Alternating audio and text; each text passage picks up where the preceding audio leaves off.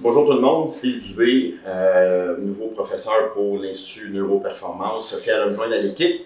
Euh, mon parcours, euh, ce fut un parcours long et tumultueux, mais très agréable. Donc, commencé ma carrière en 1985 à l'âge de 15 ans. Oui, dur à croire, mais c'est ça. Et j'ai poursuivi jusqu'à aujourd'hui. Propriétaire du SSP Barbell Club, propriétaire du SSP Academy, qui sous peu changera de nom, comme j'ai mentionné Yannick. Euh, ça va s'appeler très bientôt l'Institut biomécanique de Montréal, avec euh, pour une spécialisation en biomécanique. Bachelier à l'UQAM, l'Université du Québec à Montréal en 99, spécialisé en kinésiologie. J'ai développé beaucoup, beaucoup au niveau des athlètes euh, sur différentes plateformes internationales et locales pour différents sports, notamment la Ligue nationale de hockey, Major League Baseball. Euh, aussi, j'ai travaillé en collaboration avec des joueurs des Cowboys de Dallas.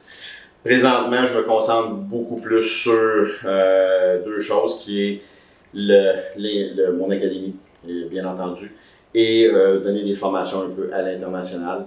Euh, en passant, euh, très intéressant la plateforme que l'Institut Neuroperformance peut offrir à tous nous, les différents entraîneurs, euh, pour euh, améliorer la qualité de vie des clients, puis faire en sorte que vous, les entraîneurs, puissiez avoir le plus d'informations possible. Donc, aujourd'hui, nous allons parler de la mécanique des tissus musculaires qui se veut un hybride entre un cours d'anatomie et un cours de biomécanique. Donc, nous allons joindre les deux, donc l'anatomie, la mécanique et voir comment ça peut fonctionner. D'emblée, j'aimerais juste vous dire une chose, c'est que vous allez devoir vous mettre en mode, en, en- j'appelle ça en tri-mode. Donc, vous allez devoir penser au client corporatif, le client athlète. Donc, c'est le client athlète, on parle de, soccer, même en, Europe, je sais que vous appelez ça le, football. Le football américain, le football européen, on va appeler ça comme ça. Le hockey, tous les sports en fait. Et le dernier mode qui est le- les sports de fitness. Donc, bodybuilding, euh, femmes, physique, hommes physique, bikini, etc., etc. Donc, vous comprenez un petit peu le topo. Toujours vous mettre dans les trois modes, très, très, très important parce que les trois modes nous apportent trois façons d'opérer qui sont très, très différentes.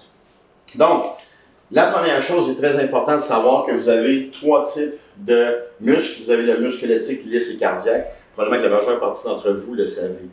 Mais j'aimerais porter une attention particulière sur une chose, le phénomène numéro un qu'on se demande tous, quel muscle dans les trois peut-on entraîner en salle d'entraînement ou à la maison ou encore euh, dans un- une salle de sport spécifique, exemple un aréna, euh, une piscine, un terrain de soccer, football, comme on dit.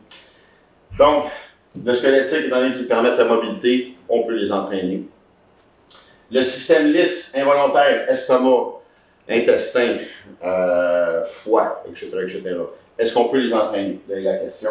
Cardiaque, bien entendu, on peut les entraîner. Donc, la question qui réside, c'est que le lisse peut être entraîné par différents, euh, fa- différentes façons. Nutrition, c'est une façon, c'est pas nécessairement un entraînement au niveau nutritionnel. Euh, Nicolas est beaucoup plus ferré là-dedans que moi, mais on peut utiliser certaines façons d'entraînement pour optimiser la fonctionnalité de nos systèmes involontaires. Donc, cela dit, j'ai le principe du 50% on peut faire quelque chose, 49% on peut faire quelque chose, et 1% on peut faire quelque chose.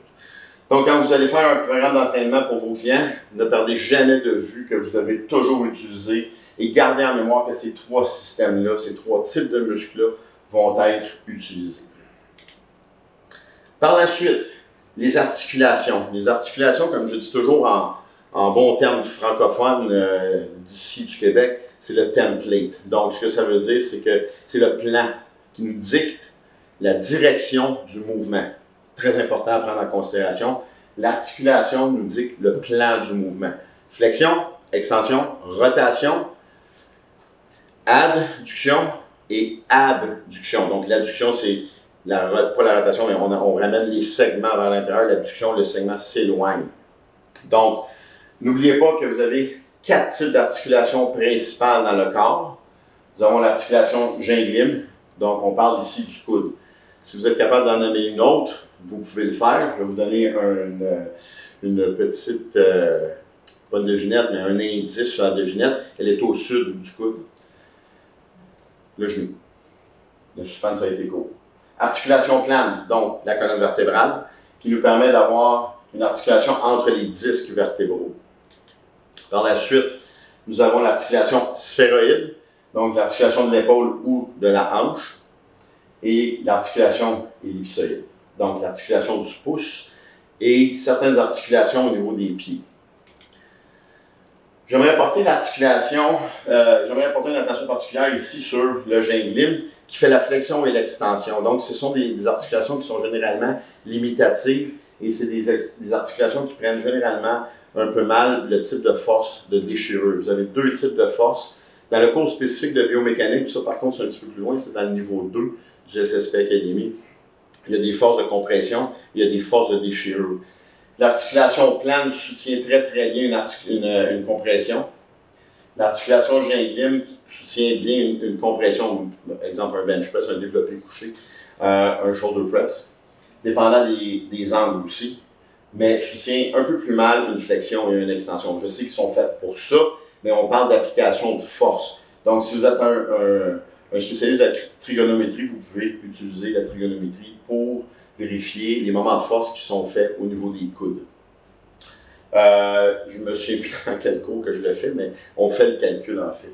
Et euh, c'est un calcul super de base, très très très facile à utiliser et qui nous donne une idée du, du nombre de kilonewtons que l'articulation va recevoir lors d'une flexion et ou d'une extension. L'articulation sphéroïde, donc c'est l'articulation de l'épaule ou de la hanche. Ce sont des articulations qu'on appelle multidirectionnelles. Flexion, extension, rotation, donc pronation, supination. Adduction, comme j'ai mentionné un petit peu plus tôt, et abduction. Donc vous devez prendre en considération, étant donné que c'est des articulations qui font beaucoup de mouvements, c'est des articulations qui sont beaucoup à risque au niveau des blessures. Donc, ce qui m'indique que lorsque vous allez bâtir un programme d'entraînement, vous devez idéalement faire un l'échauffement multidirectionnel et un entraînement de prévention pour utiliser l'articulation à son maximum. Idem pour la euh, qui est une articulation du pouce, mais il y en a d'autres dans le corps aussi. C'est très, très, très important de faire, de prendre l'utilisation multidirectionnel pour optimiser la fonctionnalité de ce joint-là. Prenons en considération que là, dans les articulations, majoritairement, c'est composé de des structures beaucoup plus passives. Donc, il y a, oui, c'est des attaches musculaires, donc tendons, il y a beaucoup de ligaments, cartilage, euh, système veineux, OK, qui se, sont, euh, qui se regroupent dans ces articulations-là. Aussi, Prendre en considération que dans les articulations, vous allez avoir lesquelles sont plus à risque dans les mouvements qui vont donner des moments de force qui sont beaucoup plus euh, dangereux. Je n'aime pas le terme dangereux, mais je vais l'utiliser euh, car probablement vous, les auditeurs, allez comprendre ce que je veux dire par le, niveau de dangerosité au niveau de l'articulation. Donc, si je prends présentement des mouvements, euh, comme vous savez tous, souvent le, CrossFit, donc en bon français, l'entraînement fonctionnel, a souvent été euh, très, très, très critiqué négativement. Par contre, étant donné que je suis là-dedans, je peux vous confirmer que si vous restez dans l'axe de l'articulation, les moments de force en compression sont optimales. Il n'y a pas vraiment de danger. Un. Deuxièmement, l'articulation s'adapte au mouvement que vous allez faire. Qu'est-ce que je veux dire par là? C'est pas nécessairement l'articulation, mais c'est la fonctionnalité de l'articulation via le système nerveux. Je sais qu'à l'intérieur de l'Institut Neuroperformance, il y a beaucoup de gens qui sont euh, très, très, très spécialisés au niveau de l'activation neurale. je vous dis tout de suite, c'est pas ma force. Par contre, je sais qu'avec un, un, système nerveux qui est très, très, très aiguisé, il va être possible d'améliorer les fonctions des articulations.